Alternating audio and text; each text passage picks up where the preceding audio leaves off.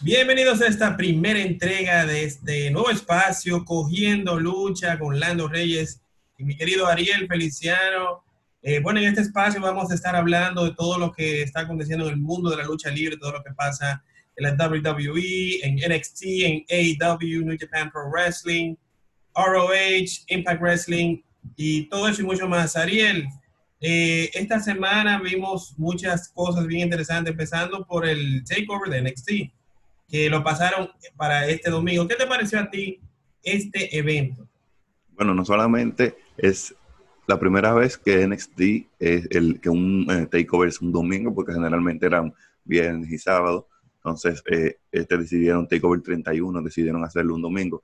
Y también estrenaron un nuevo espacio donde va a estar eh, presentándose NXT de ahora en adelante, que es Capitol eh, Center, que es un homenaje a, Capitol Wrestling, donde eh, Vince estuvo involucrado, en muchas figuras del pasado estuvieron involucrados. El evento me gustó, obviamente NXT nunca defrauda en, estos eventos, siempre, por lo menos en, el ring, en lo que hablamos de calidad en el ring, siempre está a la altura, principalmente ese main event entre Kyle O'Reilly y, y Finn Balor, que la gente, el público general, por así decirlo, no conoce a un Carl O'Reilly y está acostumbrado a verlo en solamente en su etapa de tag team, que es lo que nos han presentado en NXT.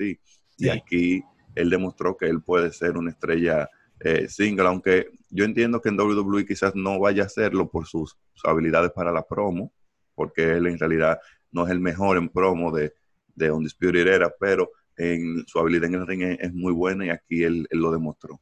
El mejor en promo de ese grupo es Adam Cole, baby. Exacto, no, si, si, si, hacemos un ranking de cuál es el mejor en promo, Kyle viene eh, empatando en tercer lugar con, con Roderick Strong, porque Roderick Strong tampoco es muy bueno. Pero Adam Cole. también, muy bueno. exacto, pero Adam Cole y Bobby Fischer son, son los mejores y que siempre han, han estado, él siempre ha estado como eh, atado a ellos dos, porque primero cuando él llegó a, Ring of Honor, él, él estaba con Adam Cole en un grupo que se llamaba Future Shock que ellos eran pareja.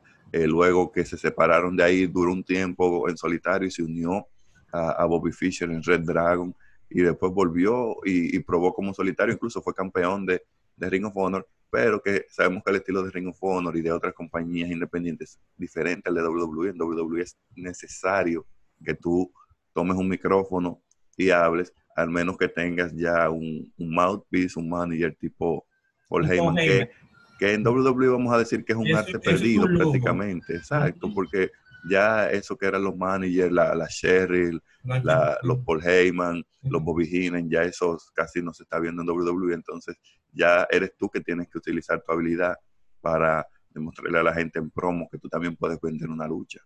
Bueno, quien, vamos a hablar un poquito de eso más adelante, pero quien tiene un representante así, ahora mismo, que yo entiendo que le agrega mucho, es el Lance Archer, de AEW, con Jake the Snake, que es probablemente uno de los mejores, una de las mejores promos del mundo de la lucha, en la historia. Todavía, todavía. Todavía, eh, a su edad, todos, esos,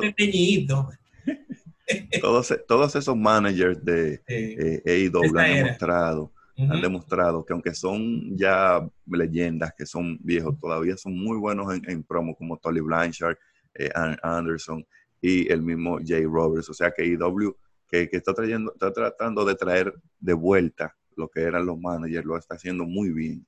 Sí, sí, definitivamente. Entonces, eh, mira, tú sabes, algo que me llamó mucho la atención de, del venue, del, lugar donde hicieron Takeover, que parecía como un mini Thunderdome, pero este integraba público y también tenía, óyeme, se le alucieron con los juegos de la luz, con los juegos de luces.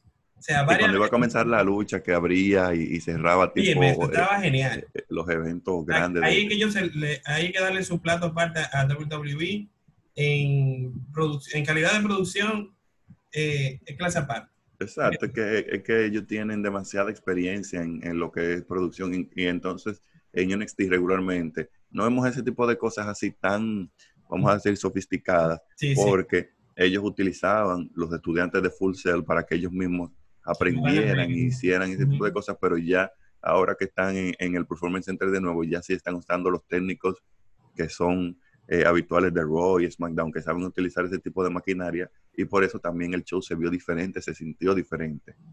Sí, bueno, antes que sigamos, pues, tenemos que dar las gracias a los amigos de Rosso Toys, quienes nos han, bueno, nos han proporcionado las figuras coleccionables que tenemos por aquí. Ahí vemos al señor Randy Orton, señor John Cena y, bueno, personalidad de Chris Jericho en su etapa eh, de los años 2000. 2008. ellos tienen muchas figuras coleccionables que de verdad vale la pena que ustedes lo contacten, búsquenlo por ahí en Instagram, arroba Rosso Toys. Seguimos, Ariel. Ariel, que eh, con Takeover, la pelea entre Io Shirai y Candice LeRae. Bueno, esa, esa, esa, pelea me gustó mucho, son dos muy buenas trabajadoras. Eh, obviamente sabíamos que Johnny Gargano también iba a interferir eh, de alguna manera y, y, lo hizo. y la lucha, la lucha, exacto, la lucha estuvo bien, pero lo que dejó a la gente hablando, más que la lucha en sí, fue lo que pasó al final de la lucha, obviamente Yosharai retuvo el título, pero eh, cuando estaba celebrando, primero aparece Tony Storm en la pantalla diciéndole que finalmente Tony is back in NXT.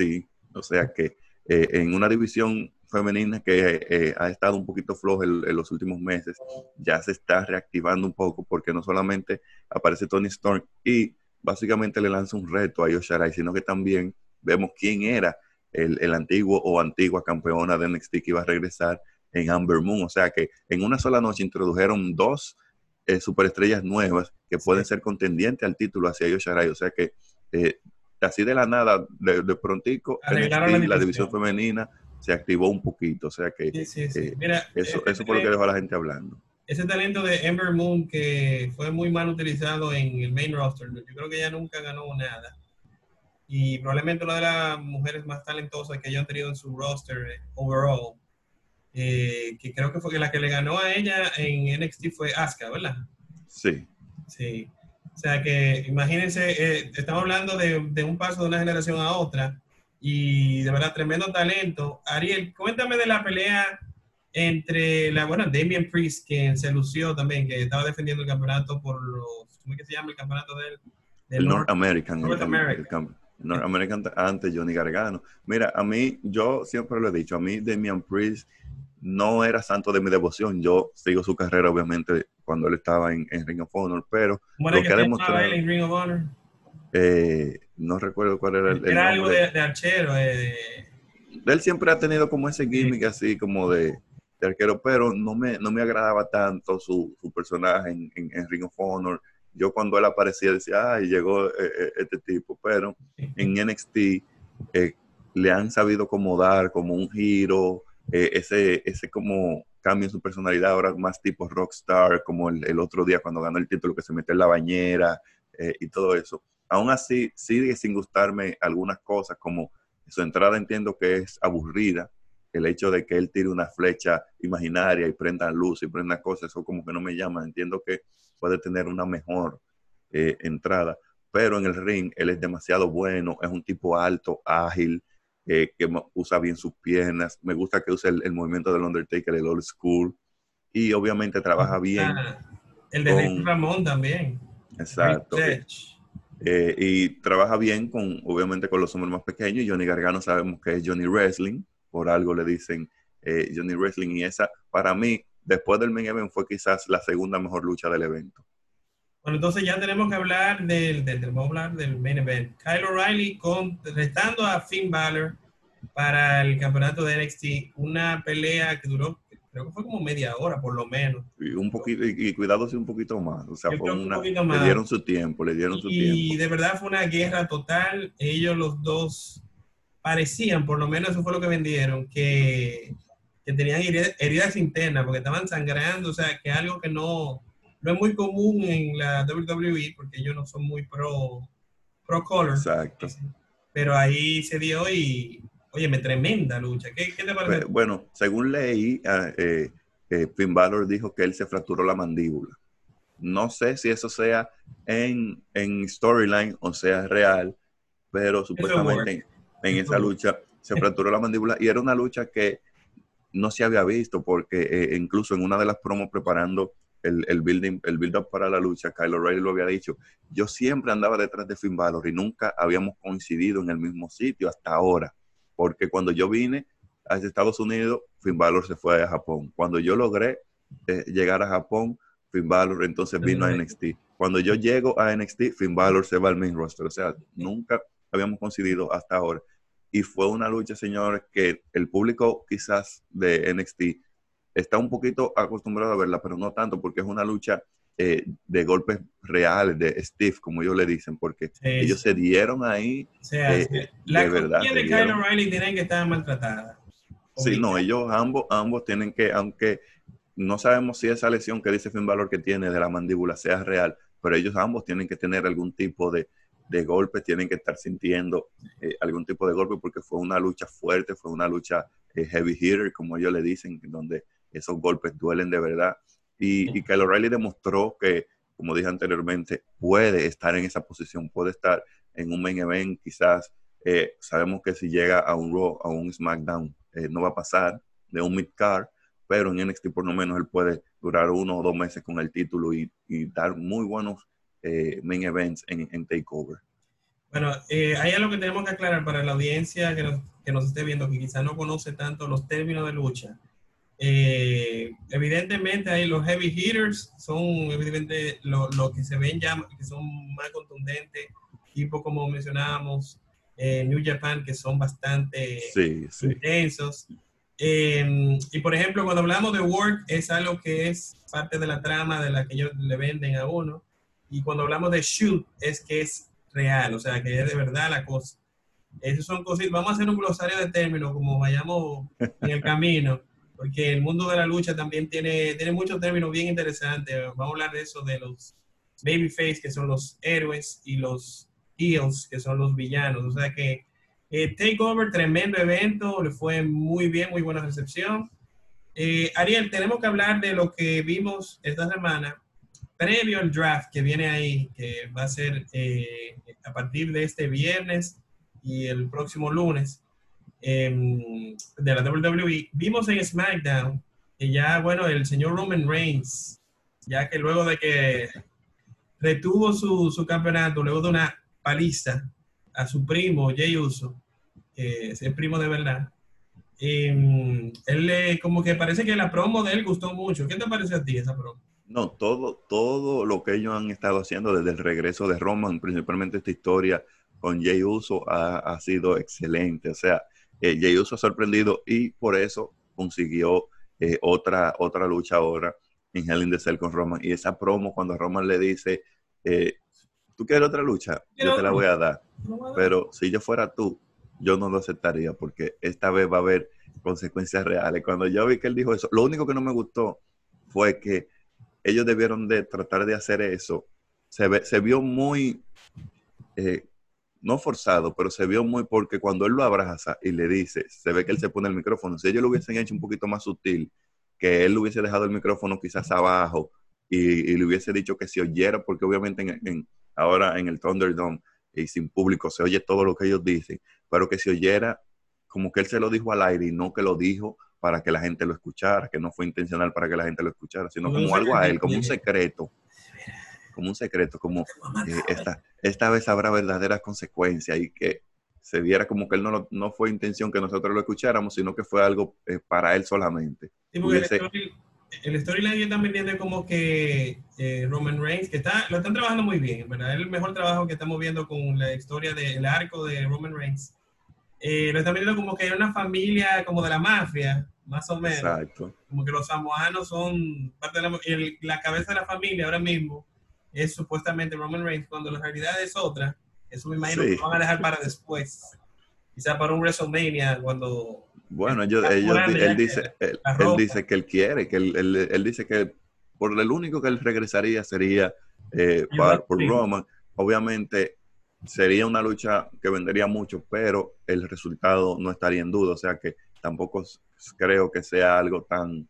Porque sabemos que, que, Roman ganaría, o sea que... Personalmente yo, yo no dudo que él haga un regreso de alguna forma, pero yo lo que dudo mucho es que él se ponga a luchar, porque él, tú recuerdas que la última vez que peleó con Cena salió con consecuencias reales eh, salió con una hernia, una cosa, se salió averiado. No, él, él salió, él salió abatido de ahí, él salió con, con, con, huesos rotos, la espalda, esto, con una hernia, con... Tuvo que ir a operarse, ya entonces... Y, y los estudios, no, no, a los estudios no le conviene eso. No, no, no, una figura como la Roca que genera tanto dinero. Exacto, no, si fuera por él, él lo hiciera, pero el problema es que él tiene compromiso con otras personas y hay, y hay un dinero de por medio que recae sobre él que se puede perder y que WWE no lo va a reponer en caso de que algo pase. Definitivamente. La Roca está comprometida, yo creo, como hasta el 2030.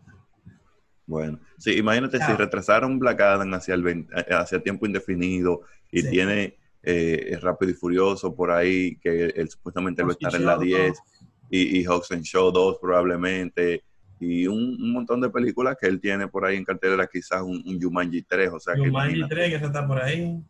O y sea que, con el mismo Kevin Hart, sabe que le gusta mucho trabajar con él.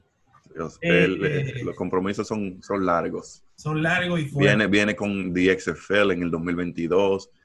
Eh, eh, shows de televisión como Titans y, y otras series que él tiene por ahí. Es un tipo con, con mucho compromiso. suerte que él, él dejó ya, el, cancelaron a Ballers, que también le quitaba tiempo. Eso era Mire, a mí, me, a mí me gustaba mucho esa serie. Ahí fue, ahí fue que conocí a John David Washington. Sí, sí, el tremendo ahora ya, el protagonista de Tenet. Eh, bueno, pero vamos a seguir con lo, de lo con el, del tema de la lucha, porque nosotros como somos cinéfilos nos, nos vamos en una eh, con todo eso. En, cuanto a SmackDown, vimos también que a Jay Uso le dieron una tremenda victoria contra nada más y nada menos que el fenomenal AJ Styles. O sea, yo me sorprendí.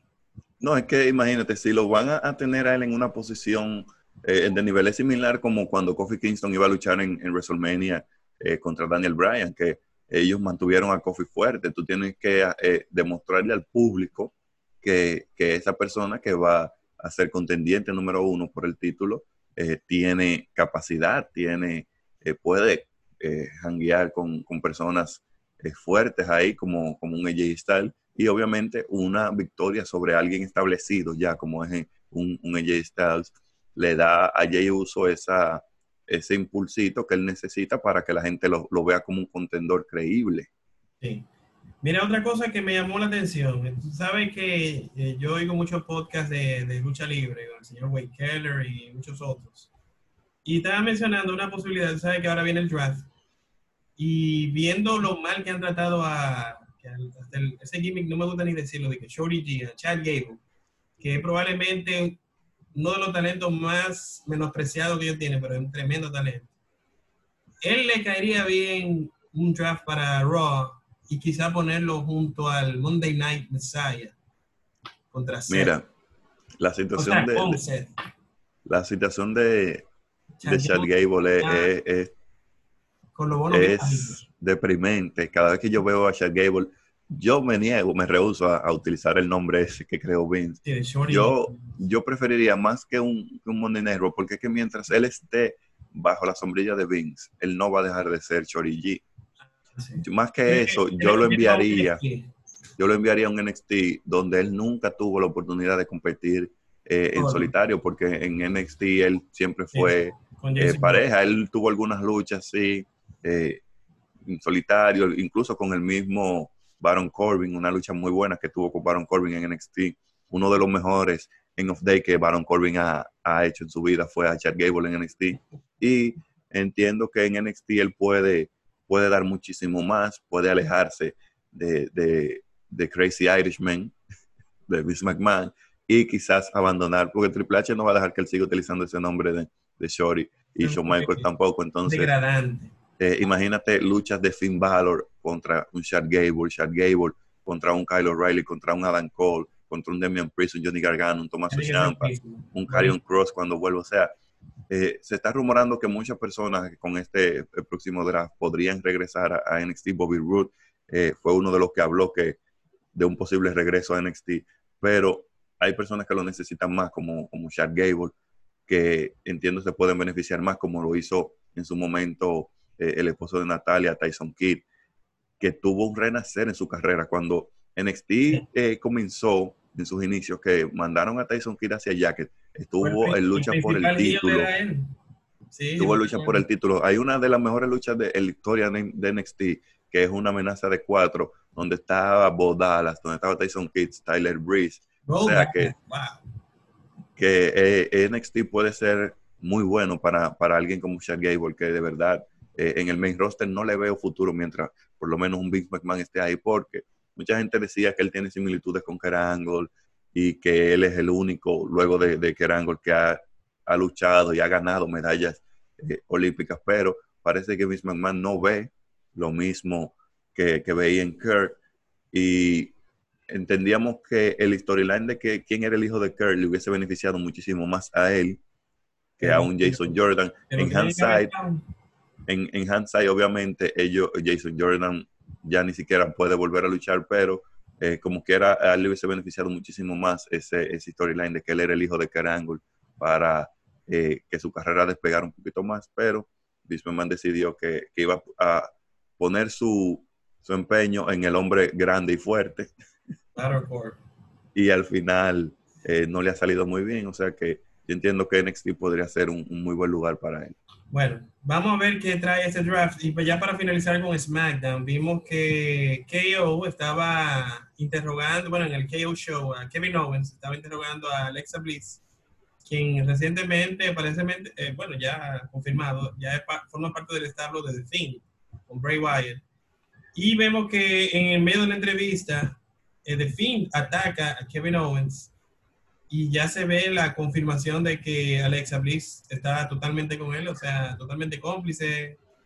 Habíamos visto unas cuantas cositas como medias psicológicas y ¿por qué te pareció cómo ellos usaron ¿Cómo están usando a Kevin Owens particularmente? Que ese es otro que yo entiendo que le, yo creo que está loco por irse a, NXT.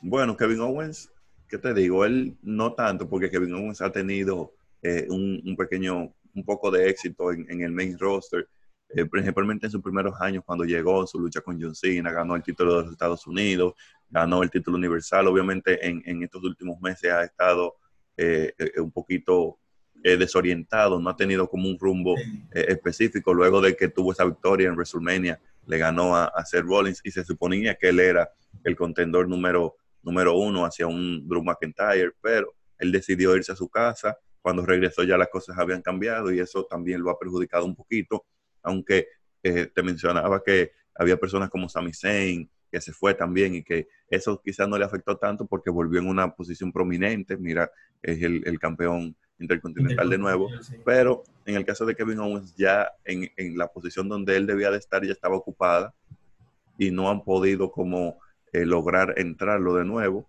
por lo menos lo han mantenido ocupado, lo, mantuvieron, lo mantuvieron ocupado en esa eh, pequeña rivalidad que tuvo con, con Alistair Black y ahora parece que lo van a mantener ocupado con Fin. Algo que sí no me está gustando es el hecho de que, ok, tenemos un draft y sabíamos ya que eso de, de la división de marcas es, es un completo relajo, que ellos no, no le prestan atención a eso, y más que a cada rato primero el wild card rule, después cada superestrella puede aparecer cuatro veces, después no hay ninguna regla. Entonces, mira cómo ellos, primero, luego de la, lucha con Roman Reigns, de fin desapareció, mandaron a Braun Strowman para Raw sin explicación alguna, a participar en, en Raw Underground. y se han enfocado... Como que desapareció de la nada. No, en el caso de Raw Underground y de Retribution que, que apareció en Raw e, este lunes y, ya descubrimos quién es el líder, fue el caso de, de COVID, que mucho talento de NXT, mucho de, de los que se están entrenando en, en NXT con, eh, estaban contagiados de COVID y ese es el público que ellos utilizan en, en Raw Underground y decidieron pausarlo por lo menos por una o, dos semanas para eh, darle oportunidad a esa gente que se mejore. Pero volviendo a, a The siento que ellos, luego de la lucha con Roman, como que han estado tratando de alejarlo de, del título. Entiendo que quizás ellos no quieran que Roman eh, vuelva y le gane y que le están dando oportunidad a Roman de que tenga otros eh, oponentes que sí pueda vencer con facilidad, pero debieron de utilizar algún tipo de explicación de que, ok, a The no le toca ninguna revancha o, o esto, y no simplemente, primero, desaparecerlo y luego que aparezca en un segmento con un Kevin Owens que ni siquiera es de la marca SmackDown.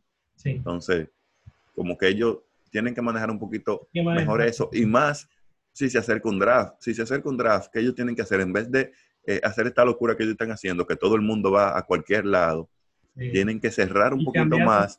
Tan cerca del draft. Exacto, cerrar un poquito más para que el draft tenga importancia, porque si vemos que Kevin Owens ya está apareciendo en SmackDown, si vemos que ahorita Jay Styles aparece en Raw, Braun Strowman está en Raw, entonces a mí no me interesa que tú hagas draft, porque ya yo estoy teniendo lo que yo quiero ver, que son superestrellas que tienen años sin enfrentarse, como un AJ Styles y un Seth Rollins, ya yo lo estoy viendo, no me interesa que tú hagas draft. Entonces, eso, eso es algo que no me está gustando. En el caso de, de Alexa, creo que es una dirección interesante en su carrera porque obviamente ella eh, ha, ganado todos los títulos que ha, que ha, tenido WWE, ha sido múltiples veces campeón de Raw, ha sido múltiples veces campeona de SmackDown. Creo que, fue la primera en ser doble campeona de Raw y SmackDown. Exacto. Increíble. Lo que, lo que estaba haciendo con Nikki Cross ya no era tan interesante, entonces eso le da eh, algo interesante que hacer a ella y obviamente agranda lo que es eh, The Phone House y lo que está haciendo The Thing, que hemos visto cómo han integrado otros personajes y, creo que un personaje real como, como el caso de Alexa Bliss puede ser interesante con, la dinámica con The Thing. Tú sabes que andan por ahí unos rumores que supuestamente los muñecos de, de, de, Bray Wyatt también van a ser parte del draft. O sea que puede ser que veamos uno. no, bueno. Bueno, no creo, no creo. Yo no creo tampoco, esas son cositas que andan por ahí. Bueno, entonces ya para, vamos a ir con Raw. En Raw vimos ya la revelación finalmente. Y creo que hasta cierto punto están tratando de arreglar el tollo que han hecho con Retribution. Ya viendo que el líder es nada más y nada menos que Ali. ¿Qué te pareció? Mustafa, este Mustafa Pingmi. Mustafa Ali. Mustafa. Que bueno, lo cambiaron de Babyface a, a Heel, aparentemente. Sí, pero en realidad si tú sigues el, producto por, una cantidad de tiempo, eh, tú te dabas cuenta que eso no fue sorpresa para nadie, obviamente. Eh, teníamos, el hacker era él. Exacto, teníamos el gimmick del, hacker en, en, SmackDown, que de repente desapareció, luego aparece Retribution y utiliza como ciertas cosas de, ese gimmick del hacker, y todo el mundo sabía que el hacker era Mustafa Ali, eh, pero nunca llegaron a revelarlo eh, definitivamente. Y entonces ahora dicen que él es el líder de Retribution. No me gusta eso, no me gusta, en realidad no me gustó porque yo entiendo que Retribution necesitaba como algo más impactante, un líder. Una figura más eh, fuerte. una figura más. lo que yo quería.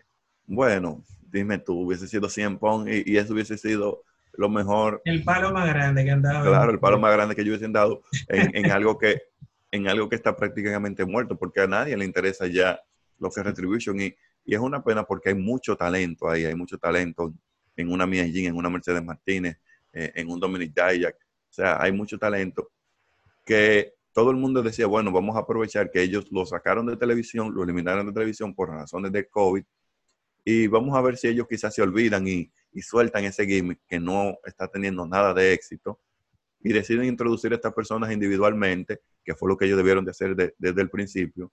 Y sin embargo, no, al contrario, vienen y, dicen que Ali es el líder. Se ve incluso él, que, es algo que a mí no me molesta regularmente, pero se ve pequeño delante de los otros. Se ve como inferior de, delante de los otros. Y, y Ali no es el mejor en, en el micrófono. Esa es una de las razones por las que él no ha llegado más lejos para hacerlo líder de una facción que sabemos que el líder es el que más eh, habla y que más... Debe ser muy bueno en promo, hasta... O sea, definitivamente en Pong hubiese sido el, ideal. no, si en Pong hubiese sido el ideal. No sé, no, no, me, no me llega a la cabeza a nadie eh, después de Cien Pong eh, que hubiese podido ser el líder. Daniel Bryan Hill, pero lo dudo también. Mm, Daniel Bryan pudo haber sido, pero Daniel Bryan obviamente estaba en, en, SmackDown y cuando ellos decidieron que Retribution iba a ser exclusivo de Raw, ya ahí delimitaron también eh, quién pudo haber sido el líder. Quizás un Randy Orton, eh, pero ya Randy Orton ha sido líder de muchos grupos, o sea que no sé quién pudo haber sido en, en, en, esa, en ese puesto, pero el hecho de que haya sido Mustafa Ali no fue que me, no fue que me agradó. Vamos a ver cómo ellos eh, continúan con esa historia, manejan eso de Ali ahora como el líder. Yo, yo entiendo que por lo menos dieron un paso para tratar de arreglarlo, porque estaba totalmente en el piso. Ese ángulo de, de Retribution estaba totalmente muerto, y la gente como que lo entendía que eso era un relajo. Y bueno, vamos a ver, vamos a ver. Mira, lo que se ha hecho, algo que sí hay que, que admitir y algo que se ha hecho Retribution es que The Hurt Business ha lucido mucho mejor desde que han, han tenido esos enfrentamientos con Retribution. ¿Por qué? Porque regularmente estamos acostumbrados a ver que cuando aparece una facción así o aparece un grupo así, tipo de Shield, tipo Retribution, tipo de Nexus, el roster completo huye, el roster completo se ve eh, como un grupo de miedosos que, ay, llegó este grupo, no podemos enfrentarnos a ellos.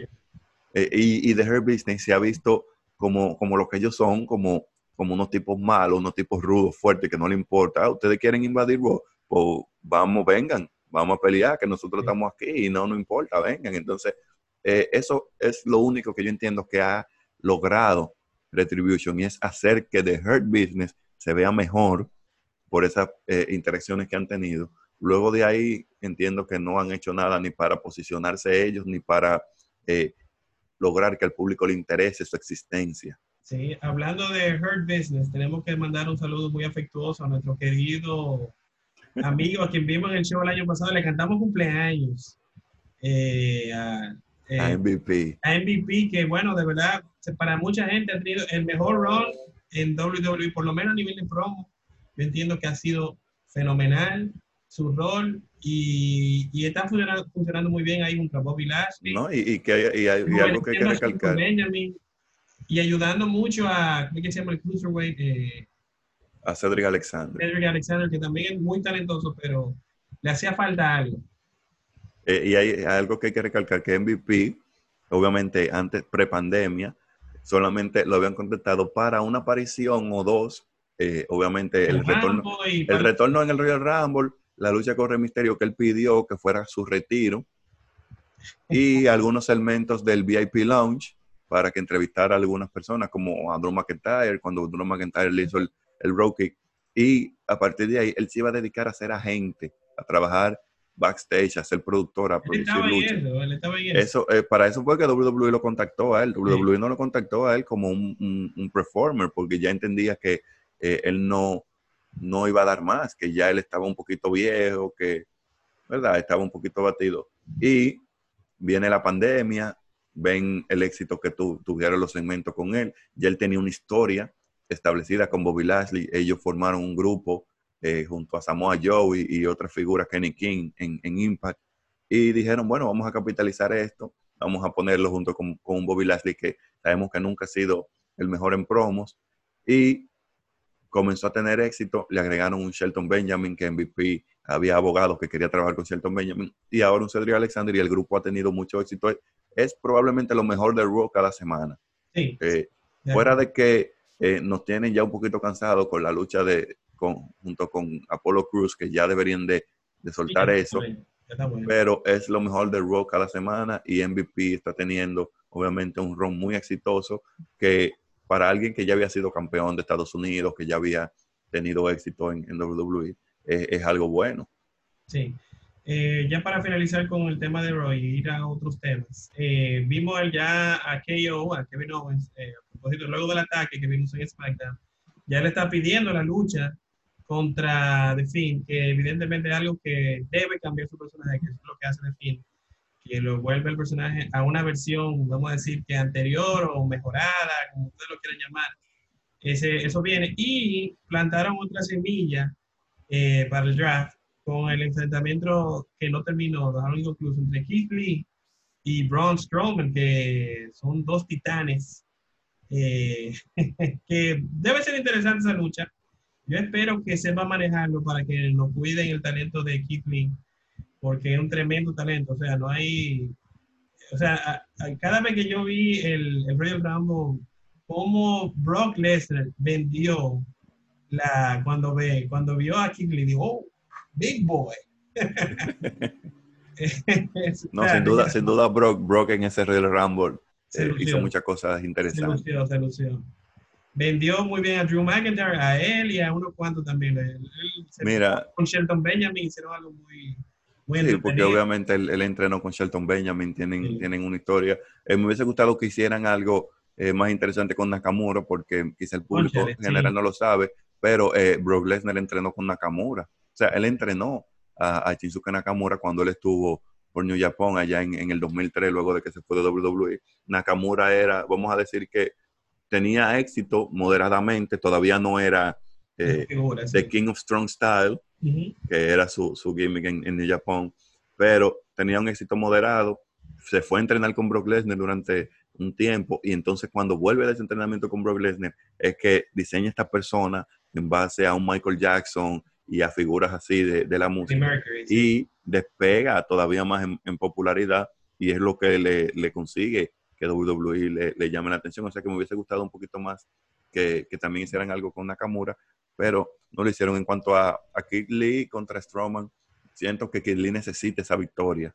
Siento que eh, ya tanto eh, no perder, porque él no está perdiendo, pero ya tanto eh, luchas sin finales, luchas por descalificación, luchas por esto, luchas por aquello, que él ha tenido, tanto con Randy Orton como con Drew McIntyre, como que puede cansar y es una figura nueva que el público no conoce y que ellos tienen que establecer y necesitan que él comience a tener victorias sobre figuras importantes. Y aunque ha decaído un poco y su, su ron como el campeón universal no fue lo que quizás ellos hubiesen esperado, obviamente porque era muy tarde ya. El tiempo de Braun Strowman pasó hace ya algunos dos años. Y entiendo que él puede conseguir esa victoria entre Braun Strowman y que esa victoria entre Braun Strowman lo puede, le puede dar un empuje. Y obviamente él necesita un, oponente. Ha estado, luego de que luchó con, Randy Orton en, el pay-per-view después de, de SummerSlam. Le ganó, le ganó. Él no estuvo, no estuvo en, en Clash of Champions y necesita una lucha para Hell in the Cell porque él necesita que la gente lo vea, necesita estar ahí, necesita acumular victorias y que la gente lo vea para que entonces sepan que Kid Lee es un jugador importante en, en, en Raw. Sí, Kid Lee es uno de mis favoritos, ¿sabes por qué? Porque adelante, cuando yo veo luchadores como él, yo digo, bueno, pues yo no estoy tan gordo, o sea, que yo estoy fuerte.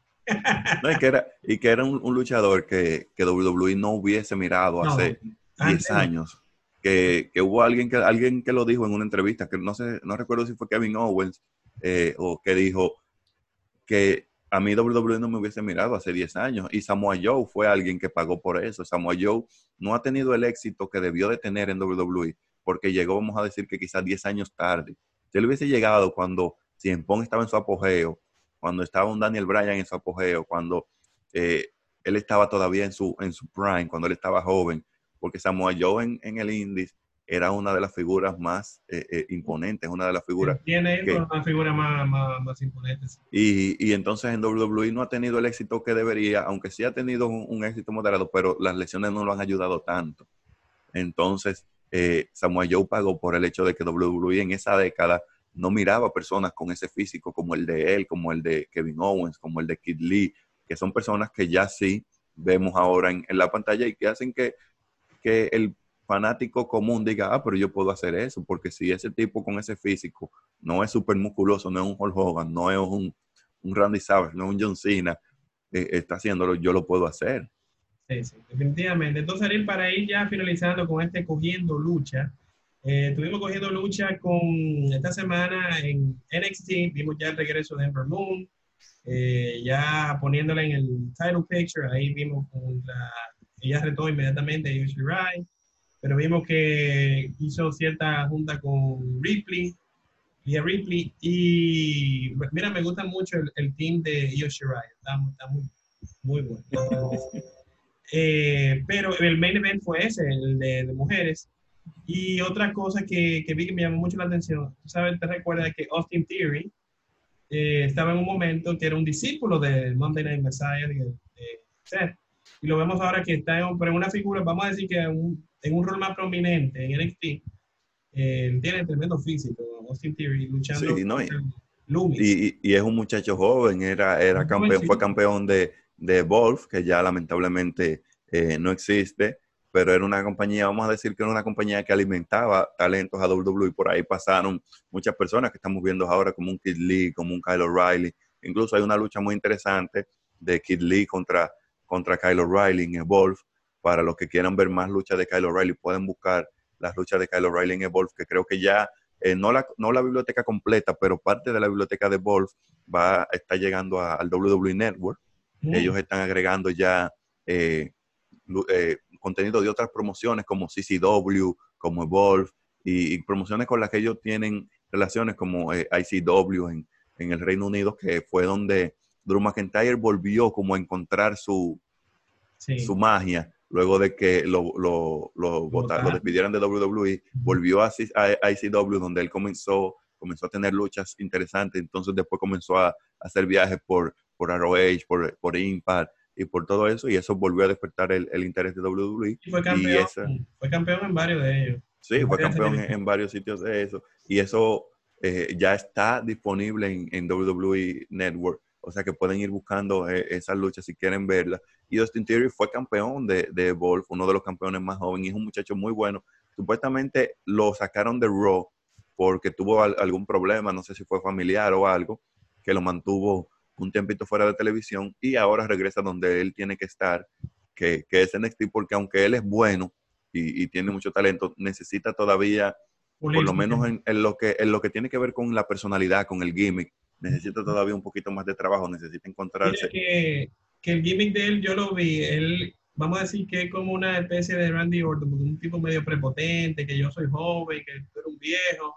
Eh, lo está trabajando, va, va, en buen camino, lo que yo sí, sé. Sí, pero necesita, necesita todavía eh, un poquito más de trabajo y obviamente NXT es, es el lugar para eso. Lo han puesto eh, a hacer el trabajo, como ellos dicen, eh, con algunas otras personas. Lo hemos visto en, semanas recientes perdiendo mucho, aunque en esta semana primero ganó y después perdió, pero lo hemos visto como eh, perdiendo mucho porque ellos regularmente les gusta hacer eso de que tú pierdes, pierdes, pierdes y luego comienzan entonces a, construirte y a darte victorias y quién sabe si eh, más adelante lo veamos luchando por un North American title, si lo veamos luchando con un Johnny Gargano, con un Tommaso Ciampa, o sea que él ahora mismo eh, está en, un losing streak, pero eso puede ser algo que le convenga ya más adelante. Y es algo que, mucha gente dice que cuando Dominic Misterio termine ya, por fin, que esperamos que ya eso es otra cosa que también nos tiene un poquito cansado, ese, esa historia de, de, los misterios y Rollins, que cuando termine ese storyline, lo mejor para él sería volver a NXT y luchar por el título, por el primer título que ganó su papá en, en América cuando llegó, que fue el título crucero, que eso es una historia que está ahí lista para ser contada, que, es que un Dominic Misterio, ya sea con máscara o sin máscara, como, como dijo él en una entrevista con, con Chris Van Blick, que le quieren eh, poner una máscara y, y, llamarlo quizás Prince Misterio. Es una historia que está ahí para contarse. Eh, llega el hijo de Rey Misterio a NXT y lucha por el título que es el primer título que su papá ganó cuando llegó a América. Sí. Tú sabes que yo entiendo que le pudieran hacer algo como a Santos Escobar, que tú me lo mencionaste el otro día. Y ese es otro que tiene una tremenda presentación. Me encantó esa presentación de él. Y el gimmick está muy bien, está muy bien trabajado. Él es como una especie de, él es como una liga de varias cosas, porque yo le siento un chin de Alberto del Río, le siento un chin de, de un babyface, digo, aunque él es heel, eh, pero se me parece un chin a Lee en el estilo. Eh, se tiene una combinación de, de, cruceros y evidentemente de la, de la figura latina, de, evidentemente todo tiene influencia de Eddie Guerrero. Y de verdad que luce muy bien. Yo entiendo que si a Dominic hicieran algo así como lo que la se calenta con la máscara, la máscara bien Sí, sí, y, recuerda que, Andrade en algunas luchas, no en todas, pero en algunas luchas, principalmente durante su, época en NXT, él también utilizaba la máscara, porque recuerda que Andrade era la sombra, que luchó como el gimmick de la sombra con una máscara tanto en México como, como en Japón. Y, Santos Escobar era King Cuerno en, en Lucha Underground, para los que vieron Lucha Underground, y obviamente en México el hijo del fantasma. Sí, tú sabes que ahora que tú mencionas Lucha Underground, eh, ¿cómo era que se llamaba el personaje que eso lo descubrí el otro día? Ricochet. Estaba en Lucha Underground, era Pentagon, ¿no era? No, Ricochet era Puma, Prince Puma, Puma. Pentagon sigue siendo Pentagon. Sí, exacto, Pentagon es Pentagon, pero Puma, que era tremendo, yo me recuerdo que me llamaba mucha atención, era Ricochet. Era Ricochet que andaba primero con Conan, luego comenzó a andar solo, eh, y Swerve Scott era era eh, también eh, era uno de los personajes de Lucha Underground, no recuerdo ahora su nombre, pero él también estuvo por ahí, eh, Killshot, él era Killshot en, en Lucha Underground, que también andaba con una máscara, y lo vemos ahora que él y, Santos Escobar, que no recuerdo que hayan tenido interacciones en, Lucha Underground con el personaje de King Cuerno y Killshot, pero lo vemos ahora que en, que en Takeover lucharon en una muy buena lucha, y lo vemos ahí cruzar camino, dos de los antiguos integrantes del roster de, de Lucha Underground. Sí. Tú sabes que Lucha Underground lamentablemente se murió, como dice el Torito. Eh, pero yo creo que estaba, no sé si está todavía en Netflix. Eh, no recuerdo si está en Netflix, pero ellos están, creo que, que están trabajando para que, que llegue en Netflix, o, creo que las dos primeras temporadas eran las que estaban en Netflix y la tercera está por ahí en camino. Obviamente nos quedamos sin, sin una cuarta, y, pero Lucha Underground, señores, el que no la ha visto, de verdad, porque nos introdujo mucho talento que de otra forma no hubiésemos tenido la oportunidad de ver como un Pentagon y un Phoenix, que lo vemos ahora en AEW, un Santos Escobar, que era el hijo del fantasma. del mundo, definitivamente. un, Santos Escobar que como King Cuerno eh, se la lució en Lucha Underground, eh, un Mil Muertes que lamentablemente no está ahora en ninguna promoción en Estados Unidos, pero que sería muy interesante ver a, Mil Muertes y a Katrina en alguna promoción. Eh, a un Jeff Cobbs que era Matanza, que ahora está en New Japan y está, eh, eh, estuvo durante un tiempo en Ring of Honor, y, muchas, muchas personas, un Brian Cage, vimos a mucha gente ahí que de otra forma, sin Lucha Underground, no hubiésemos quizás podido conocer y que son personas que estamos viendo ahora tanto en WWE como en, en AEW, en Impact. O sea, que véanse Lucha Underground porque de verdad que, que es muy bueno. Acabo de confirmar que lamentablemente, por lo menos aquí en República Dominicana, no está disponible Lucha Underground. Lamentablemente, ya no. Yo recuerdo que yo lo vi, yo vi gran parte de la primera temporada ahí. Y bueno, para ya, para finalizar, eh, tenemos que hablar de AEW como plato fuerte. Vimos a FTR reteniendo, reteniendo contra Dark Orders, título de pareja, que son los actuales campeones. Los Young Bucks ahí acechándolo, pero Young Bucks. Lo que son Young Bucks y Kenny Omega, yo siento que deben revisar sus gimmicks y ponerse para lo suyo, porque son figuras demasiado fuertes para estar como tan parciales. Lo que pasa es que principalmente Kenny Omega, porque los Bucks eh, sí eh, tuvieron su, su época de, de, prominencia, por así decirlo, que lucharon por los títulos en pareja, tuvieron una de las mejores luchas que ha, que ha tenido AEW, por lo menos hasta la fecha, en, en Revolution. Eh, contra Hangman y, Kenny por, por, los títulos, pero ellos están con los John Box trabajando lo que es ese storyline con FTR, que es un storyline que tiene varios años. No sé si, si tú recuerdas el tweet. En, internet mayormente. Exacto, no sé si tú recuerdas el tweet donde eh, creo que fue Matt Jackson que puso, algún día vamos a, estar en el ring con, con, The Revival en ese, en ese entonces y todo el mundo lo va a celebrar porque eh, The Revival ya había comenzado quejarse de su estancia en WWE y querían eh, como nuevos horizontes. Todavía IW no existía, pero ellos tenían la esperanza de que si WWE en algún momento los dejaba ir o cuando se acabaran su contrato, eh, enfrentarse a los John Box, ya sea en, en, un New Japan o en alguna de las promociones eh, donde ellos frecuentaban, en un PWG o algo así. Y afortunadamente, cuando ellos ya lograron liberarse de su contrato, AEW ya estaba ahí listo para para eso. Entonces ellos le están dando su tiempo. Fíjate que eh, FTR se está posicionando como unos heel con esto de, los 20 minutos, la lucha por los títulos. Lucharon primero contra, contra eh, y ahora defienden los títulos esta semana de nuevo y van a defender los títulos la semana que viene contra The Best Friend. O sea que eh, están posicionándolo y obviamente también recuerda que ellos tienen un ranking donde Best Friends actualmente están posicionados como los, retadores número uno. Sabemos que van a perder y que la lucha en Full Gear va a ser obviamente los John Box contra, contra FTR, pero creo que le están dando su tiempo. En el caso de Kenny Omega, ya Kenny Omega está volviendo a hacer, porque él durante mucho tiempo, y, la gente lo decía, nosotros queremos ver el Kenny Omega de New Japan, queremos ver el Kenny Omega que en enero del año pasado, que hace, parece muchísimo tiempo atrás, pero en enero del año pasado, defendió el título en Wrestle Kingdom, que fue, era el campeón, el IWGP World Heavyweight Champion. Entonces, ese es el Kenny Omega que queremos ver, el Kenny Omega que dio esas luchas clásicas, 5, 6 estrellas, 7, sabrá Dios ya cuántas estrellas que Mercer le está dando, esa lucha clásica contra Okada, eso es lo que queremos ver, pero él entendía que él necesitaba, primero, establecer estrellas nuevas y segundo, enfocarse en, en otras cosas de su trabajo, como la división femenina, que él está muy involucrado con esa división femenina, principalmente cuando estaban ahí las la figuras japonesas como Rijo eh, y, otras que no han tenido la oportunidad de volver por el, por el viaje, por la restricción de viaje. Y también él está muy enfocado en lo que es el videojuego de AEW. Sí, él, está muy involucrado en eso. Exacto. lo, veo mal, lo que veo es que eh, han descuidado un poco el, gimmick Yo incluso lo vi ayer, la promo de eh, ayer, estamos grabando luego de, ver EW. Y de verdad que yo sentí, yo lo sentí como que se partía incluso por momentos. Yo dije, ¿qué Bueno, eso, eso de, de su sexualidad es, es, un tema para, para otro día. Hay incluso un documental sobre eso, donde la premisa del documental era que al final del documental él iba a revelar su sexualidad y al final no revelaron nada.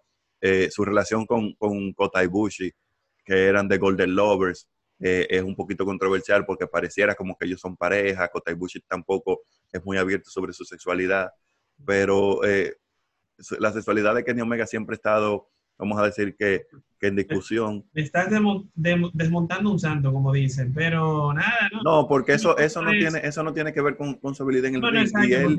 Cody peleó incluso con uno que era full como drag y tremenda lucha. O sea, o sea, sí, con Sonic Kiss, Sonic Kiss, obviamente hay muchos, muchos eh, haters de Sonic Kiss, que es una persona, obviamente sabemos que Nyla Rose es un trans, que era un hombre y, y, y, y ahora es una mujer. En el caso de Sonic Kiss, él no es trans, pero sabemos que, que es eh, abiertamente homosexual. Incluso su pareja también es un luchador. No está en AEW, pero también es un luchador.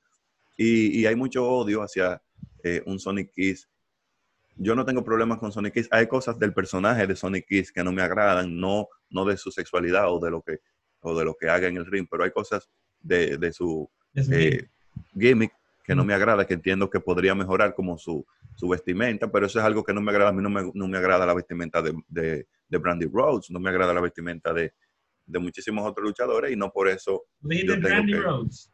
Sí, a mí no me agrada, no me gusta la, vestimenta que ella usa, por lo menos cuando ella, ella... me agrada, pero la vestimenta no me fija Por lo menos cuando ella eh, va a luchar, porque por ejemplo la ropa que ella tenía ayer, regularmente cuando ella va a acompañar a Cody, ella se viste muy bien, pero la ropa que ella utiliza en el ring no me agrada, entonces eh, puedo decir eso de ella, puedo decirlo de, cualquier otro luchador, pero su sexualidad no me afecta. En el caso de Kenny, yo entiendo que él, este torneo nuevo que ellos han estado anunciando, mm va a ganar, tiene que ganarlo. Y que a partir de ahora es que vamos a ver a un, a un Kenny Omega ya, eh, el Kenny Omega de esa lucha clásica, el Kenny Omega de, de New Japan, el Kenny Omega que la gente quería ver, porque ya es el tiempo, es el tiempo de que Kenny Omega se posicione como la, la estrella que le era, porque en su momento Kenny Omega era el mejor del mundo. Sí. Definitivamente, entonces, otra cosa que tenemos que mencionar fue la pelea por el campeonato de TNT entre Cody, el sanguinario Rhodes, quien cortó su reputación aquí, contra Brody Lee, que era el actual campeón, un dark color match, que de verdad, wow, cuánta, bastante sangre, eh, que ya es algo muy característico de Cody. Eh, yo entiendo que la trabajaron muy bien, los comebacks. ¿Qué te pareció a ti eh, el resultado y cómo la trataron? Mira, mm, hubieron cosas que no me gustaron de la lucha ellos la, trabajaron muy bien, principalmente dándole importancia al hecho de que no estamos acostumbrados a ver ese tipo de lucha. Eh, ni, siquiera en WWE. En WWE el, tipo de lucha que vemos es el strap match, que es cuando ellos están amarrados en, los brazos. Eh, tampoco es que... Exacto, tampoco es que ese, tú vayas a decir de que, wow, hay un strap match clásica como como mucha gente dice de, la lucha de ambulancia, cuando, cuando anunciaron la lucha de ambulancia, mucha gente dice de que, dime una lucha de ambulancia fuera de la lucha de Shane y Kane en el 2003 que fuera buena. Ninguna. Regularmente las luchas de ambulancia no son buenas. Dime una lucha de strap match fuera de, la de Eddie Guerrero contra JBL que fuera buena. No hay muchas. Entonces, eh, eso pasa con, esa lucha de collares, que la única lucha que se menciona era la lucha de Greg Valentine y, y Roddy Piper en el 83. Y, pero esta lucha yo entiendo que fue, fue buena. No me gustó el final porque me hubiese gustado que Brody Lee ganara. Y más que... y más que él viene de, una lucha, y eso es algo que no sé si es un problema de, la lucha libre en general, no sé si es un problema que como tú, si un Brody Lee viene de una lucha normal, uno contra uno, mano a mano, hombre contra hombre, sin armas, sin nada, y le gana a Cody Rhodes en tres minutos, y en esta lucha donde él tiene un arma, obviamente el arma también Cody la puede usar y la puede usar a su favor y, todo eso, pero como en esta lucha Cody lo vence. Entonces, era algo que no sé si era que The Dark Order tenía que interferir o, o que tenía que, que pasar algo y que la lucha no terminara, quizás que Cody perdiera quizás por interferencia de Dark Order y quizás ya en una tercera lucha, ya ahí si tú me dices, bueno, en la segunda, en la lucha con el collar, él estuvo ahí con, con Brody, no fue un squash como la primera, o sea que él tiene posibilidades de ganarle, pero tú vienes de una lucha donde él demostró que no tenía ninguna posibilidad a otra lucha donde él simplemente le gana. Entonces eso es algo que, que no me gustó tanto. Eh, y también que inmediatamente terminó la lucha, ya Cody dice, la semana que viene voy a defender el título y sale sale Orange Cassidy y supuestamente esa es la lucha para la semana que viene. yo, yo siento que más, más que nada fue por eso, para seguir con los retos abiertos, los Open Challenges, que con el personaje de Brody Lee como que no lucía tanto. Sí, obviamente el heel, el, el, heel, el campeón heel, como era el caso de Brody Lee, no va a venir con un Open Challenge porque él trata de defender el título lo menos posible. Claro. Pero eh, entiendo que no, no había necesidad, entiendo que ellos pudieron haber hecho algo en esta lucha y entonces en el aniversario tener una tercera y última lucha ya la decisiva, porque aún sigue uno a uno. Aún sigue uno a uno, entonces ya la semana que viene tú tienes la decisiva y vamos a decir que sí, Cody ganaba, ganaba en el, en el aniversario, iba a ser quizás un poquito más eh, emocionante, aunque el, el discurso que dio al final fue bastante emotivo, bastante emocionante pero no, me gustó. se ha graduado en promo, a pesar de que el, no. WWE no... Cody, Cody, ahora mismo es uno de los mejores en, en el mundo en lo que tiene que ver con promo. Pero no me gustó eso, no me gustó tampoco el hecho de que también su próximo retador vaya a ser eh, Orange Cassidy, porque sabemos que Orange Cassidy va a perder. Y luego de una victoria, luego de una, varias victorias ante Jericho, pierde de Brody Lee, y entonces ahora también va a perder de Cody. Creo que Orange Cassidy necesitaba otro contrincante, aunque Sabemos que él, por lo menos por ahora, no va a luchar por el título del mundo y también si lo hiciera va a perder, pero necesitaba otro contrincante y quizás otro programa donde él fuera a salir victorioso porque sabemos que él no le va a ganar a Cody. Entonces, esa es, esa es otra cosa que no me gustó. La lucha en sí entiendo que fue buena, entiendo que ellos hicieron lo, lo mejor que pudieron. No me gustó tampoco que Brody sangrara tanto. No, no es que no soy partidario de la sangre, como ya WWE ha acostumbrado al público que no le gusta la sangre, pero la sangre en, momentos y en personas específicas. Entiendo que Brody, siendo un tipo tan grande y fuerte y supuestamente como ellos lo quieren posicionar, no debía de haber sangrado. Cody eh, estaba bien, ya Silver eh, también había sangrado al inicio de la lucha, que, ahí pudiste ver un poquito de, Silver. últimamente ellos le están dando más prominencia en Dynamite y yo te he hablado mucho de, de Silver, que es después de, vamos a decir que Brody, el, para mí es lo mejor que tiene eh, Dark, Order. porque el tipo tiene un carisma que, le, brota por, lo, por el tipo desde que llega al ring. Es muy buen trabajo ahí, ahí afuera, ahí afuera. No, y, y, es súper, súper gracioso. Eh, cada vez que él aparece en BTE o, en AEW Dark, el tipo siempre tú te estás riendo porque de verdad que, que, es de lo mejor. Y las interacciones de él y Brody también son muy graciosas porque él delante de, al él ser tan pequeño y Brody ser eh, bastante alto, él parece como si fuera un niño. Su hijo, su hijo. Fíjate, exacto, fíjate cómo él le puso la silla y le dice, siéntate ahí, no te muevas. Siéntate ahí, no te muevas. Entonces, eh, esas interacciones también son muy graciosas. O sea que eh, ellos lo hicieron muy bien. No me gustó tampoco que no fuera el main event. Hubiese preferido que, hubiese sido el main event. Obviamente, el gimmick del show era los 30 años de Chris Jericho.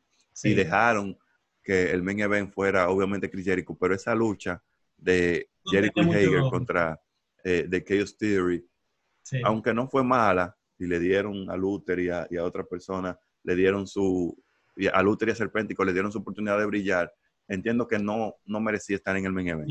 Entiendo que esa lucha no era una lucha. Más por el aniversario de Jericho, que eh, lo recibieron nuevamente cantando su canción, que o sea, esto tiene que ser algo bien emocionante. Y se le notaba a él que estaba como contento como emocionante.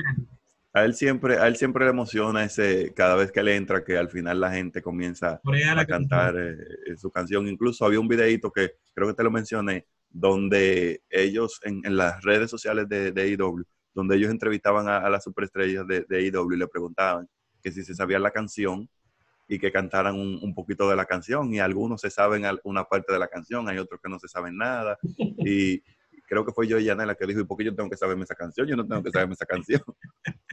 o sea que yo, eh, están al tanto de que el público le gusta mucho esa canción y, y es una canción que es muy buena. salió, señores, es una canción que salió en el 2017. Sí, sí. Porque recuerdo, recuerdo que yo andaba por la calle de Madrid escuchando esa canción, porque es una de las canciones de, de Fossi que, que, más me gusta y una de las canciones de Fossi que, más popular se ha hecho. Uno de los grupos de Chris Jericho, porque recientemente... Él hizo otro eh, supergrupo, sí. Hizo otro, otro supergrupo. Pero es una de las canciones de Fossi que más me gusta y, y ahora es que esa canción en realidad está, está tomando popularidad. Sí, definitivamente. Y bueno, el señor Jericho, que para mí particularmente debe quedar en el panteón de los mejores luchadores de la historia, uno de los GOATs eh, recibió, hecho una, una vainita bien, con felicitaciones de figuras como Gene Simmons de, de Kiss, estaba Lars eh, Slash, Shaquille. Shaquille O'Neal. Increíblemente, increíblemente vimos por primera vez a Hiroshi Tanahashi sí, hacer su aparición.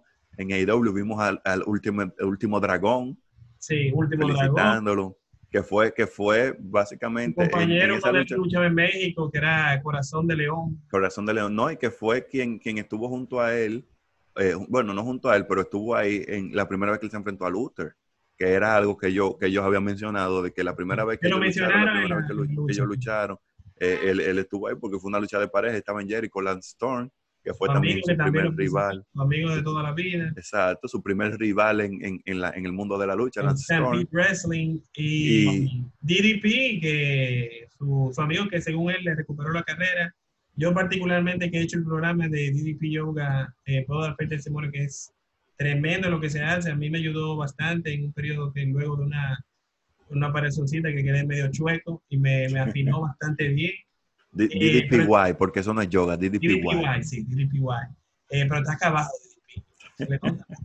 ya los años. Señores. Señores, pero es que, es que DDP, la gente no lo sabe, pero DDP, cuando DDP llegó por primera vez a un ring, DDP tenía 35 años. Sí, sí. O sea, cuando Kevin Nash, que, que fue a quien él le atribuye eh, llegar al mundo de la lucha, le consiguió un trabajito en WCW, ya DDP tenía 35 años. Y fíjense, que estamos hablando de luchadores actualmente, luchadores jóvenes como, como un Austin Theory que tiene 23, como un Jungle, un jungle Boy, un NJF, que son muchachitos que tienen 23, que comenzaron a luchar a, lo, a los 14, a los 16 años. Jungle Boy lo dice, que él comenzó a luchar cuando él tenía como 12 años, porque él comenzó a hacer pirueta y vaina en el patio de su casa y su papá y su mamá le dijeron, no, no, no, no, no. No, no, no, no, no. Y lo inscribieron en una, en una academia de lucha libre cuando él tenía como 12 años. Entonces, DDP comenzó en el mundo de la lucha cuando él tenía 35 años. Ya, ya DDP tiene que estar. Eso es algo que no está recomendado. Él tiene 60 y pico de años, pero está acabado. Exacto. Señores, eh, evidentemente no tenemos tiempo para más. Eh, hemos, ah, bueno, tratado de cubrir de todo un poco. Ariel, ¿dónde la gente te puede seguir para que esté más al tanto de todo lo que tú haces? En Instagram y en Twitter, el arroba Ariel Feliciano 5. Bueno, a nosotros nos pueden seguir en arroba Lando Reyes en Twitter, arroba Lando Reyes en Instagram.